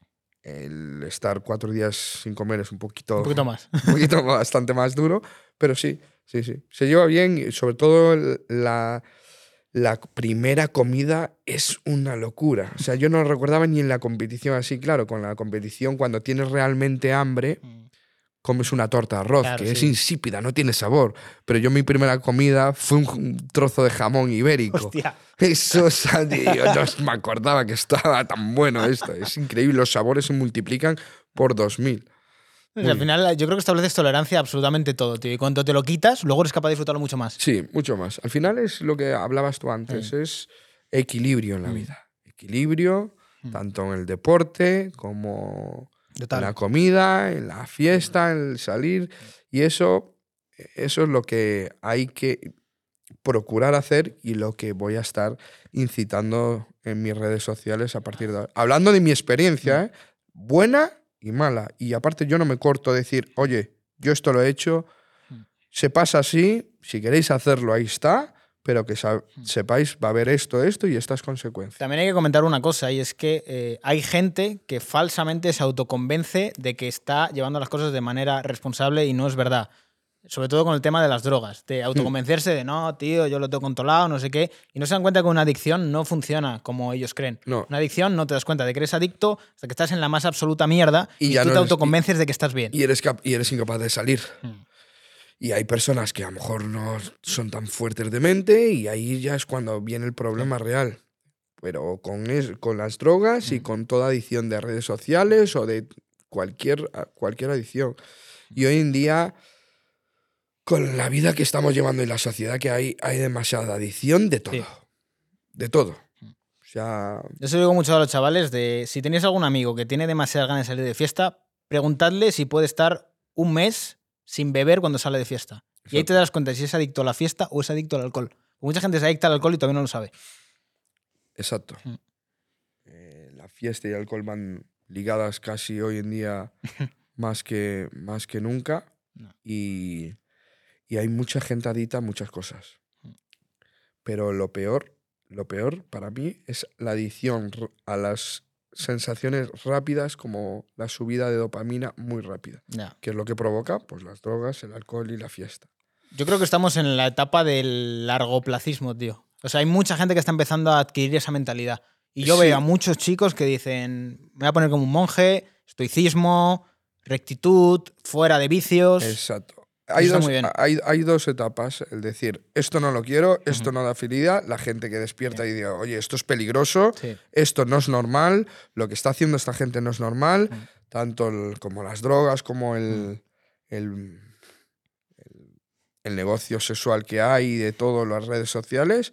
Esto no es normal, yo quiero otra cosa y hay mucha gente pues, que está despertando y está haciendo las cosas bien. Y otra que se mete más. Yo lo, estoy, yo lo veo desde fuera. Que está la que, oye, uy, que despierta y dice, oye, que esto es peligroso Sí. y otra que se mete más. Porque yo conozco, como dije, bastante bien la fiesta de Madrid y de, de España y veo gente cada vez más metida. Más, más. No es que dicen, oye, esto es peligroso, no. Al contrario, cada vez más metida. ¿Cómo es el panorama fitness? Porque parece que está habiendo como un resurgimiento en los últimos años. La verdad que están. Me, me alegra ver como chicos jóvenes están creando nuevo contenido y bueno. La verdad que yo soy de las personas que se alegra que salgan nuevas. Sangre nueva. Nunca tuve esa de decir, ay, salió uno nuevo, yo para. Hay que ver que si uno llama, llama por sí mismo y si salen 100 más, no te van, no son competencia ni nada. Y a mí siempre me, me No, gustó. y hace crecer la industria. Igual Claro. ese no te ve a ti, pero te verá. Si tú eres bueno, te van a ver. Si eres malo, no te va a ver ni Dios. salga uno como salgan diez. Sí. Eso es lo que hay que tener claro. Y los chavales jóvenes vienen creando nuevo contenido y contenido de calidad. ¿eh? Yo veo, veo bastante, bastante bien el panorama. Sobre todo que España estamos poniendo bien el listón en el fitness. Tanto, en el, fi- tanto el fitness como el culturismo y creando contenido, la verdad que bastante bueno. Es- la verdad que siempre en España fuimos bastante buenos en los deportes. Ahora tenemos a Ilia que, que compite. Mm. Voy a verle en unas semanas. Sí, yo, Sí. no yo Espero no gafarle. yo y mi socio estamos viendo que igual también vamos allí, a ver si nos cuadran unas, unas fechas, pero igual también vamos a verlo, pero no solo España, la verdad que con el país pequeño que somos, en los deportes, desde el tenis, Fórmula 1, motociclismo, Claro que sí. fútbol, siempre fuimos vagos, pero los deportes... A ver si nos da por la economía. Alguna vez. Eso, eso nunca fuimos número uno ni, ni creo que lo seremos, pero, pero sí que sí que siempre los deportes nos gustó bastante. Te vi bastante implicado en el tema de Ferraz. ¿Cómo lo viste? Que te vi que dije, yo voy para allá. Ferraz fue. Ya sabéis que yo en la política, pues me mojo bastante, Sí. eh, al igual que tú, porque lo veo desde fuera, lo vi desde dentro como policía, Ujú. vi, much- vi, vi muchísimas cosas y vi vida de verdad, porque la gente hoy habla mucho desde la habitación de su casa y desde el ordenador. Yo estuve en la calle años, sé lo que es el- la calle de verdad, no la calle de esta que bajamos abajo Ujú. sino la calle de verdad. Y lo que vi en Ferraz aquel día no lo había visto como policía nunca, sobre todo las cargas inmediatas con gas lacrimógeno. El gas lacrimógeno es la última de las barreras que tiene la policía cuando hay piquetes fuertes. Es una medida de contención que existe, que la dan los altos cargos, porque nadie, ningún inspector se la juega a- por él mismo a decir voy a meter gas lacrimógeno porque si van mal dadas, Ya. el político de turno va a decir, si alguien sale herido, sale grave, va a decir. ¿quién es el responsable? ¿Quién dijo? Tú, tú te lo comes. Entonces, esa, e- esa orden viene de arriba. Y yo estaba allí para comprobar porque estaban diciendo que había gas lacrimógeno y yo sé cómo funciona la manifestación, me sé mover bastante, he estado en primera fila y desde que empezaron las manifestaciones al final se re- por H o por B o por el horario, al final terminan, o bien por el horario o bien porque hay altercados. Sí. Entonces, cuando hay, o bien por el horario que la policía dice, señores, se acaba el horario, hay que irse para su casa, o bien por un altercado, la policía empieza la- la- a disolver la manifestación, que es cuando empieza a disolver, pues empieza a disolver con las medidas que tiene la policía. Y desde que empezó en Ferraz, porque normalmente para que toda la manifestación se, se entere de que van a empezar las cargas, empiezan disparos. Disparos eh, que no llevan, no llevan postas ni nada, son sonidos como petardos. Después empiezan con las bolas y, y con las cargas. Esos son como los avisos de que va a iniciarse una carga. Pues de Ferraz, en la que yo estuve, y quien pueda decir lo contrario miente, porque yo ya he estado allí, lo contrario con el reloj, desde el primer disparo al primer disparo de gas lacrimógeno pasaron 4 minutos 30 segundos. En 4 minutos 30 segundos, la gente que está atrás de todo, que mucha gente era señor ma- señores mayores, señoras mayores, no le da tiempo a irse para su casa. Se comieron el gas lacrimógeno. Yo mismos llevé a una señora a un lado, le enseñé cómo, porque es, es una técnica, si te frotas los ojos estás, es muchísimo peor, tienes que agachar la cabeza, respirar, abrir los ojos, abrir, abrir toda la, la- la boca, la nariz, que salga el moco, que salga la, la saliva, que llorarlo, con que te empieces a dar ansiedad y a respirar y a tocarte, es duro, es jodido. A mí me han hecho pruebas duras de gas lacrimógeno, duras, y, y es jodido. Y vi una contundencia con el gas lacrimógeno desmesurada. Después una disolución de la manifestación normal. Van barriendo, van... El gas lacrimógeno se usa para que se vayan lo antes posible a sus casas y que o bien que no vuelvan o una medida de amedrentar. Amedrentar. Bueno, no me sale. Amedrentar. Amedrentar eso. Antes me has comentado que estuviste para entrar en los GEOS. ¿Cuál dirías que es la experiencia más dura que has tenido en ese proceso? Pues mira, voy a contar toda la experiencia en un vídeo porque es muy, muy. Es, a mí me ha marcado. Eh, son 30 semanas, que son 7 meses. Yo he cumplido eh, 27 de las 30 semanas. No, no pude entrar por temas personales, pero ya estaba dentro el, uno de los, de los 12 que ya quedábamos y hice todas, absolutamente todas las pruebas. Para que os hagáis una idea de cómo es, este año han entrado 115, gente preparada, tanto mentalmente como física, joven, y saben a dónde van. Han visto el documental Geo Más allá del límite, saben lo que le van a hacer y saben lo que quieren. No es gente común de la calle, de normal. Son gente ya preparada mentalmente y físicamente para eso. Pues de 115, dos días, en dos días quedaban 46. O sea, habían abandonado 60 y, no más, 70 y algo. Imagínate lo que te pueden hacer en dos días para gente preparada psicológicamente y, mental, y físicamente. Abandonen, digan, me voy. Acabaron las dos semanas, que son dos semanas de endurecimiento, acabaron 26. Solo acabaron 26 y a partir de ahí pues empieza el curso. Y mil, es que yo podría contar mil y una anécdotas que la gente dice, wow, qué heavy puede ser aquello. Pero lo más duro, lo más duro, lo más duro es la psicología, el día a día. O sea, el estar reventado, yo recuerdo que todos los días mi cabeza pensaba la forma de abandonar. Joder. Y curioso es decir que era cobarde porque tenía, no tenía valor para abandonar. Yo todas las mañanas me levantaba y siempre en mi cabeza, bueno, pues porque era formar y decir, todos los días decía, ¿quién abandona? Y ahí pues decían, yo, yo, yo, y era. Yo decía, bueno, pues cuando lleguemos a formar, voy a decir yo y cómo le voy a explicar a mis padres, a mi familia, a mis amigos, a mis compañeros, por qué he abandonado, por Pero esto, eso por jugaba a tu favor, en y, cierto modo. y- y lo- y mi cabeza lo contaba todos los días. Llegaba abajo, ¿quién abandona? Y no tenía valor para decir yo. Mira que es... No tenía valor para abandonar. Y claro, nadie, pues a correr otra vez.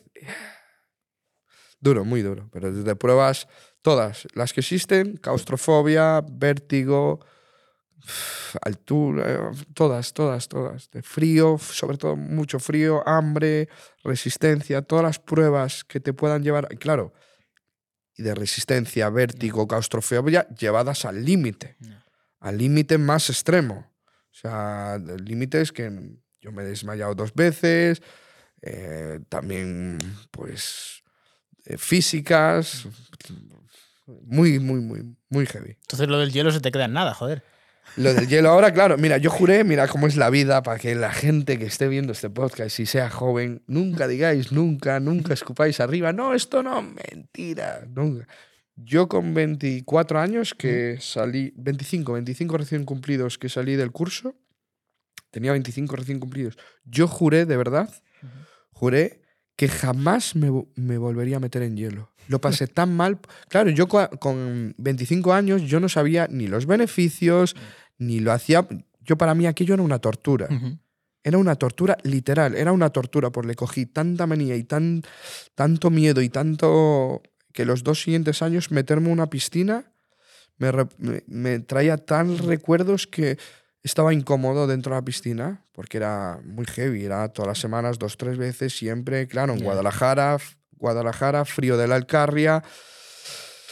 Pues yo salí de allí y dije, jamás me voy a meter en hielo. Y mira ahora. Todos los días.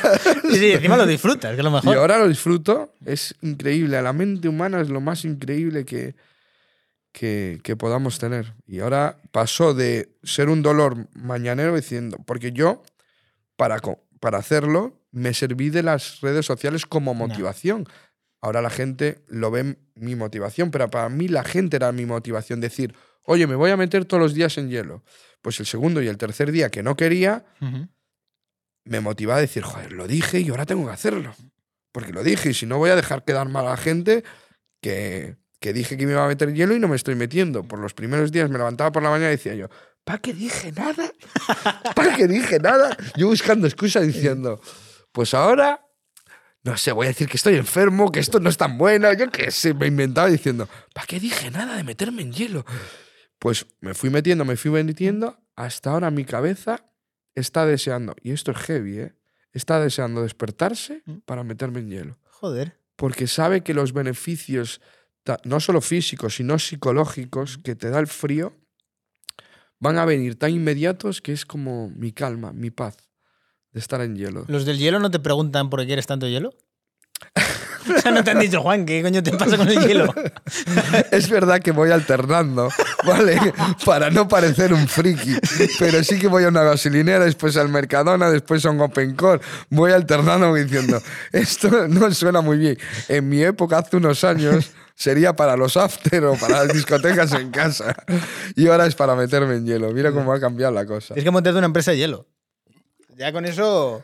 Ya, no, yo ya negocios ya, como dijimos, ya tranquilo, con calma, pero sí, ya mi padre eh, me está haciendo una, un congelador, mi padre es un manitas, un manitas, él hace de todo, y me está haciendo un congelador y me lo está para que tenerlo fuera y que sea bonito, y dije, papá, pero no voy a tener allí un congelador al aire libre y me meto dentro del congelador. Pues dice, bueno, yo te lo hago. Me lo está reforzando todo por fuera de madera, madera bonita, me lo va a poner todo de madera. Y el interior, ¿sabes que el, el congelador tiene Sí. cuadra? Pues me está haciendo con fibra de vidrio para que sea todo como Joder. si fuera allí. Una sauna. una sauna. Sauna fría, pero sí. Me lo está, me lo está creando. A ver si uno, una semanita ya lo tengo en casa. ¿Te has planteado hacer un viaje, yo que sé, a Noruega y meterte en el agua? Sin duda. Eh, iba a ir, a- como estoy grabando el documental de uno de los deportes, es snowboard, pues ya dije, "Buah, aprovecho el snowboard cuando esté en Sierra Nevada, Andorra, que subir en nada, eh, Formigal o, o Vaqueira para coger un lago o algo así y meterme, sobre todo para, para ver la, la experiencia. Es verdad que cuando los vídeos estos que vemos que la gente se mete en, en agua congelada no es mucho mayor, lo que hay que bajar simplemente es el tiempo de exposición. Yo lo prefiero, ¿eh? Sí. Yo he llevado, por ejemplo, mejor cuando me expongo al frío con 3 grados menos tiempo, soy de mente inquieta. Entonces yo prefiero todo lo rápido, contundente, duro, menos tiempo. Soy siempre, yo prefiero correr 200 metros o 300 a fuego que meterme 5 kilómetros. Soy más de, me gusta más lo ya y lo duro. Prefiero meterme 3, 5 minutos a 0 grados o a- que 8 minutos y medio como estoy metiendo a 7, 8 grados, que es como... es menos dolor, pero más tiempo. Ya. Hay gente que es más de resistencia, yo soy más de choque. Así que me veréis por allí, por o Andorra. Ver, Andorra o está la, la país cosa jodida de nieve, ¿eh? O sea, no, no te crees que hay mucho. No, no, no, ya me dijeron que este año está flojo, ¿no? Sí, es que está el tiempo raro. Está como Está- que hace una semana fuerte de frío, luego se pone con un, Un tiempo que sol. dices primaveral casi, mucho sol. Luego se pone una semana fuerte, luego llueve. Está muy raro. Sí, sí, está muy raro. Me dijeron igual que Formigal, Vaqueira, está, está la cosa difícil. Pero bueno, tiraremos a lo mejor, yo sé, para los Alpes o por ahí o para no. No, como no haya los Alpes ya. yo creo Ya que mejor no- dejarlo. ya, con que no haya ni los- Está cambiando mucho el tiempo. El, el cambio climático se está acelerando demasiado. Que por cierto, ¿qué te ha pasado en Sierra Nevada? Que te he visto que has tenido un jaleo de la Virgen. Son jaleos que yo. hay- la gente normal las deja y, y algo arde en mí Ajá. que no, no puedo. O sea, yo no. Compré unas botas con un sistema BOA, resumiendo, un sistema BOA que me vendieron. No, esto tiene garantía de por vida. Pues al día siguiente me se rompieron sin querer, no sé cómo fue, no, no, no me di cuenta cómo se rompieron, se rompió el sistema. Salió la, la pletina, no se, se Ujú. rompió, bueno, salió la pletina. Fui a cambiarlas y me echaron de la tienda. Jamás me habían tratado así. O sea, literal, eh, está mi, eh, mi videógrafo y mi hermano, Chus, de testigos, que simplemente me querían poner un, un recambio usado de unas botas de alquiler. Dije, oye, mira, compré las botas ayer que encima valen 350 euros, que es el precio sin rebaja, sin nada, porque por internet las tienes en 2,75. Ayer me dijisteis que tiene el seguro de, por vida, o me cambias a el, el recambio original, o unas nuevas. Me echaron de la tienda y, y lo colgué. Dije, oye, mira cómo me han tratado. Pues resulta que ese era el encargado. El dueño de la tienda, en vez de decir, oye, mira, mi encargado tuvo un mal día, lo que sea, vente aquí, lo siento mucho, te lo cambio. Pues cogió la tarjetita de la factura que yo di. Y se pasó la ley de protección de datos por el forro y cogió el número de mi hermana y el mío para escribirnos amenazándonos, insultándonos a tope. Y yo llevo muy mal las amenazas. A ver, no sé en qué momento le parece buena idea eso. Eh, ¿a ¿Sabes lo que pasa? eso? Que me habló mucha gente de Sierra Nevada y es un empresario de allí. Allí es un pueblo potente. Entonces, con los empleados solía hacer ese modo operandi que, como tiene poder, tiene dinero y tiene el poder de, de dar trabajo allí en Sierra Nevada, pues eh, tiene ese modus operandi de apretar a la gente como rollo mafioso. Entonces, la gente. ¿Qué pasa? Yo cuando recibí esos mensajes, pues no llevo muy bien las amenazas. Y supongo que a lo mejor él apretando pensaría que yo pediría una disculpa o diría que eso no fue verdad o algo así. Y, y todo lo contrario. Pero es que, a ver, puedo entender que a lo mejor un trabajador te puedes poner mafioso, pero con un cliente. Ya. No sé, No, no, o sea, no, lo entendimos. Es verdad, en la vida ya. es, es verdad que ya de primeras nos llamó mal y ya los mensajes ya... No, no lo entendimos nadie. Decir, oye, con lo fácil que hubiese sido, oye, mi encargado tenía un mal día, de verdad, pásate por la tienda, que esto es una tienda que queremos seguir generando clientes y, y, y sistema BOA, pues mira, te damos unas nuevas, nosotros eh, escribimos a la marca, gestionamos nosotros el cambio y tú tienes tus botas nuevas para, para poder seguir esquiando. Porque, porque eso lo que pasaba es que no podía seguir con la bota. Y optó por, por la acción B, por la acción... Bueno, pues son anécdotas que al final siempre, yo qué sé, no, Sí, a ver, no me puedo quedar callado y yo como pues en las redes sociales cuento Mm. las cosas buenas a y aparte yo dije, yo voy a Sierra Nevada a gastar como un cliente. Yo no voy a, la- a ningún lado como un influencer, no voy a los sitios gratis. Yo tengo mis negocios y me gusta ir a sitios pagando. Me gusta ir a los restaurantes pagando, me gusta ir a los hoteles, generar riqueza, voy a Sierra Nevada, hago publicidad de los sitios, me trataron genial en todos lados, en los restaurantes, sin saber ni quién eran, porque No. tampoco soy tan conocido. Me trataron genial, la gente, voy, pago, gasto, no pido cosas gratis, no pido cosas eh, por favor, no, ni nada de nada. Pero, pero cuando pasan cosas así, No. porque le pasa a un cliente normal y se la come. Se come las botas de 350 euros que yo ya las regalé, ni las quise. No eran por los 350 euros, eran la forma de tratarme, porque yo lo pensaba, a un cliente normal le hacen esto, se va con mal sabor de la casa de Sierra Nevada, se va jodido y encima si compró esas botas con ilusión y a lo mejor supone que 350 euros es dinero, supone algo en su economía bastante, se las compre con ilusión y va ¿sabes? Me, me, me sintió mal. Y de hecho, al día siguiente, como no quería las botas, las- se las di a un, se las regalé a un, a un seguidor que se, eh, si llama al sistema BOA en, en- en internet, se las cambian y se le dan unas nuevas. Pero ya, con el jaleo que hubo, yo dije, yo ya esta bota ya no la quiero.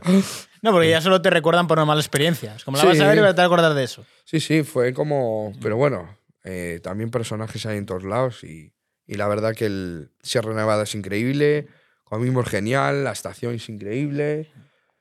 Me quedaron ganas de bajar a Granada porque yo soy muy amante de España, ¿eh? No de la política, pero sí del país. No, España por es eso, maravilloso. por eso sigo aquí, porque yo soy realmente amante de España, de, de todos los lugares, desde Cataluña hasta, hasta las Islas Canarias, Andalucía, Galicia, Cantabria, todo, tenemos- Madrid, Valencia, me encanta España, me encanta. Y, y me quedaron ganas de ir por Granada. Tenemos uno de los países, yo creo, más completos a nivel de Literal. paisajes, hay de todo. Todo, hay desde nieve Ujú. hasta desierto en las Islas Canarias, fiesta, que no la quiero ya, pero tenemos la una de las mejores fiestas de, del mundo, tanto en Madrid como Juan en tiene la auditoría de toda la fiesta en España. Ya, ya, os lo puedo todo. asegurar, os lo puedo asegurar. Y, pero sí que, sí que tenemos muy buena fiesta, después paisajes, comida, Galicia, todo el norte, País Vasco, Cantabria, Asturias, joder, los paisajes que hay en, en Covadonga, todo. O sea, tenemos... eh, Sí, la tenemos comida, uno- no hay unos comida mejores- como la española. Da pena, da, ver, da pena cómo se está gestionando un país tan bonito, Ujú. con unas personas tan increíbles, con la riqueza eh, que tenemos en paisajes, en comida. Da pena, a mí me da pena la, la gestión que se está haciendo de, de un país tan increíble. La verdad que sí. Y yo me quedo aquí y me quiero que. Juan, ¿por qué no te vas? Porque mucha pregunta siempre es: ¿por qué no te vas fuera? Digo, coño, porque me gusta España. Y por dinero va a ser difícil, que a lo mejor no lo descarto ya, ¿eh? Pero va a ser difícil que yo me vaya de España. Yo no te veo a ti en Andorra. Yo creo que no, No, te no, en Andorra seguro que no. En Andorra seguro que no. Pero no descargo otro país. ¿eh? Antes sí, ahora no, es, no lo descarto, pero va a costar echarme eh, mu- muchos palos. Ya, me han dado, ¿eh? Ya me han dado fuerte, pero muchos palos me tienen que dar hasta que ya viene un palo Ya. ya de- otro, de otro, que dices tú, mira, Sí. ya no aguanto más, España me gusta, vengo cinco meses y, y los otros siete me lo paso en otro lado, pero, pero sí, a mí me gusta. ¿Qué otro sitio se te viene a la mente? La gente piensa Dubai, pero No, yo- Dubái no aguantas ahí, digo yo. no, no aguanto. Es- No, es- todo lo que es todo lo odias es eso. Todo lo, todo lo que odio y todo lo que contrario. Sí. De hecho, nunca estuve en Dubai Bueno, porque ya me, me resuena ahí. mm. es eh, impresionante, pero no es un sitio. Es verdad para que igual voy en febrero, pero por tema de un negocio y de visitar a Mani, que creo que lo, cono- de lo Sí. conoces, que es amigo de mi socio, pero voy tres días solo. Pero lo- tres países que me resuenan, Chipre, Bali De Chipre. y Florida. ¿Has oído hablar de Chipre? A ver, yo te diría que el que más te va a cuadrar, yo creo que es Florida. Sí, pero Florida también tiene cosas que... A ver, también ya tiene no- su ya- rollo de. Ya no están en mi, en mi mindset. me resuena y, jo- joder, yo estoy construyendo villas en, en Bali. Hostias. Estamos construyendo allí villas en Bali con mi socio, en el campo de golf de Uluwatu. Estamos haciendo seis villas, igual hacemos alguna más. Y Bali resuena más a mí en el En el tema rollo de, que estás ahora, 100% en el tema de deportes. Allí se hace desde paracaidismo, submarinismo, surf, no se hace snowboard, pero se hace motocross. Me- Me gusta, no para vivir, porque es mucho cambio. También me gusta la ciudad, joder, me gusta España.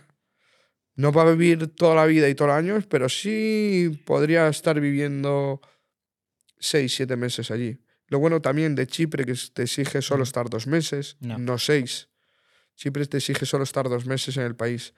Luego los, el resto. En España solo puedes estar cinco si no, si no vives en España. Dubái creo que solo te piden un día al mes, si no me equivoco. No, Dubái ya está pidiendo seis meses. ¿Sí? Sí, seis meses, seis meses mínimos dentro del país. Este, claro, seis meses en Dubái. Dubái vas una semana por lo que me dijeron y ya, ya viste Dubái, ya te cansas, ya Mm. viste todo. Yo te digo que hay un Dubai como el que vas por primera vez, que dices, ¡guau, qué locura! Claro, Rolls claro. Royce, eh, Aventador, Bugatti, Oh. no sé qué. La segunda vez dices, va, está guapo. La tercera no te impresiona nada y dices, Ah, esto es muy Están artificial. estos aquí muy artificial, están los de siempre aquí gastando las de siempre con, con las de siempre. justo, justo, justo. Y Valis algo más Sí. C, más guay, mola. Es natural, también. No, no vistes. Mm. Yo allí me recuerdo que el, el mes que me pasé, el el- este bueno, el año pasado, no ponía ni zapatillas. Sí, Yo bueno, me ponía una pantaloneta, ni zapatillas. Cogía la moto, así tal cual, me iba a entrenar, después me iba a la playa y con el mismo outfit, sin camiseta, me iba a cenar. O sea, la gente no le da importancia a lo que llevas, a lo que llevas encima, vas en moto, no hay que ni coches de lujo, ni relojes, ni marcas, ni nada de nada, no te allí va ni roban, ni allí es un país mucho más tranquilo, mucho más paisaje, pero no es en Instagram. Ya. ¿vale? Y no es el rollo villas, del, villas, cataratas. Hay mucha contaminación ambiental, de motos, aquello es... Y los ríos también, tío. Los ríos, huele, todo Bali huele a quemado, porque toda la basura la queman y huele el ambiente, quien ha estado en Bali lo sabe, huele como todo el rato a quemado. Las, y las carreteras están a reventar de motos, es, es muy heavy, muy heavy. Por eso que, a ver, está bien, pero para vivir allí costaría. Hablando de robar, Juan, ¿cómo has llevado tú estos sustos que has tenido? Pues he tenido unos cuantos. ¿Te ha hecho replantearte lo que enseñas en redes sociales? Eh, no. Simplemente me han robado hace muy poco también. Este año han sido cuatro veces. Joder. Mi. Siempre mi. Es que, para empezar, lo que roban, yo no man- no manejo nada de dinero en B. O sea, lo que han robado es tirar las cosas, ropa de marca, que ya cuanto. me- Mira, se la han llevado, ya digo, y si total ya no la uso. No voy a comprar más. No voy a comprar más. Tenía un paquete de, de camisetas, así de como 30, 40 camisetas de marca, se la han llevado y yo, mira. Es una pena porque la podría haber regalado, pero total no la, ni la voy a utilizar más. Entonces lo que se han llevado es tonterías. Pero la gente a lo mejor piensa que, wow, por los coches yo no manejo nada de dinero en B. Como mucho puedo tener 600 en la cartera, seis- No. 600 euros. Y si no estoy en casa, pues no hay nada de dinero en casa. Pero sí que, pues el susto de entrar y demás. Al final es- mi mentalidad es como, mira, pues si hay gente que para tener dinero me tiene que robar a mí, Paso ya esta hacienda. pues a- algo está haciendo. Y al final, al dinero hay que darle la importancia que tiene. Sí. Es más putada que me entren a robar que lo que se, lo que se lleven. Es verdad que ya puse un, un sistema de seguridad mucho más bueno. Este año casi seguro, al 100% me cambio de casa, sobre todo para que haya seguridad, 24 horas, porque tampoco me apetece llegar a casa y, Ya. y encontrar todo, todo robado. Eh, En Ibiza fue heavy, que también me robaron el coche, al día siguiente apareció, porque moví media isla y tal, apareció. Se llevaron hasta las maquinillas de afeitar, imagínate. Joder. Se llevaron cosas de deporte que se puede... Ropa, que eso en el mercado negro tampoco se puede vender mucho, porque es ropa usada. No. Maquinillas de afeitar, si no, no, no va a encontrar dinero. Yo, yo pensando, joder, con la de gente que debe tener dinero en efectivo de verdad en sus casas, roban a quien no tiene. Te mamas un delito por cuatro pantalones, al final. La verdad que sí. Pero sí, bueno, al final yo suelo llevar los problemas bastante bien. O sea, los problemas y cuan- más cuanto son de dinero. No. ¿Es dinero? Bueno, es una putada, pero peor sería si, si entran conmigo dentro porque ya es un problema. Ya. Porque yo no sé cómo reaccionaría. Si a lo mejor estoy con una chica tranquilo, si estoy solo, igual la tenemos. Ya. No, no sé cómo reaccionaría. A ver, yo creo que es algo que nadie sabe cómo te toma, porque es algo que estás aquí y lo último que te esperas es que entre alguien por la casa. Claro, y aparte que yo, yo, yo no tengo miedo, a esas- yo estoy preparado para esas situaciones. No es que me, no, no es que me vaya a cagar, no. No, y a lo mejor te meten en la cárcel por defenderte. Esa es otra. No lo sé, no lo sé. Entonces es mejor así, que no- e- ellos también lo buscan, es un problema para ellos. Ellos van a robar, quieren dinero, cuanto menos problemas mejor. Si entran con gente en casa, aparte del robo con fuerza, Mm. secuestro, lesiones o lo que sea. Ya son delitos ya mayores, secuestro, lesiones, allanamiento de morada, robo con fuerza, ya te van... Sí, a- mucha tela. ya es mucha tela, entonces por eso procuran que el, que el inquilino no esté en la vivienda. Y yo con el tema de las redes sociales, pues también soy un poquito gilipollas, ¿no? Porque sa- hoy salgo a cenar. Vale, Es verdad. róbame. Me voy de vacaciones. Es verdad que ahora cuando salgo a cenar y me voy días, pues se queda mi primo. Que, que- Joder, pues que tiene es guardia primo. civil, lleva la pistola para casa. Y dice, si entra mi primo esta vez, pues ten cuidado, ten cuidado, tigre, que... Que sí. sí. Por ejemplo, el tema de, de los sorteos de coches, ¿cómo se te ocurrió? O sea, ¿cómo estabas un día en casa y dijiste, voy a sortear el coche? Es, eh, eso es uno de los... Bueno, es el negocio al que más cariño le tengo. ¿Mm? O sea, es mi ilusión, ya no lo hago... Ya no lo hago como estaba hablando, por generar más dinero, ahora quiero facturar, no. Es más complicado, porque cada vez tienes co- coches que valen más. Claro. Entonces el break-even está más alto. Eh, es, es más heavy. El, el- el que quiero ya hacer para año que viene ya es mucho. Es como. Yo ya quiero crear el evento. Ya no es quiero facturar más, quiero no. Ya eso ya no es lo que me motiva. De hecho, gasto mucho más dinero que otros sorteos en, en que el evento sea más grande. Eh, Este año quiero alquilar un teatro para hacer el sorteo.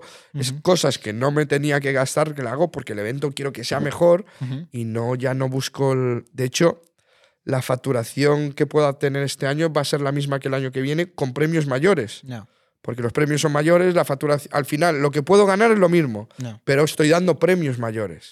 Pero porque el evento quiero que sea más grande, me hace especial ilusión, lo he creado desde la nada, es mío.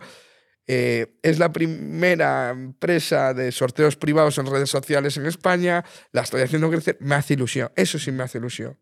No el facturar, el que sea mi niño desde el primero, que fue un Mercedes de 35.000 euros y se me ocurrió porque yo inundé ese, Mm. ese, ese Mercedes, lo inundé y si me lo dieron siniestro.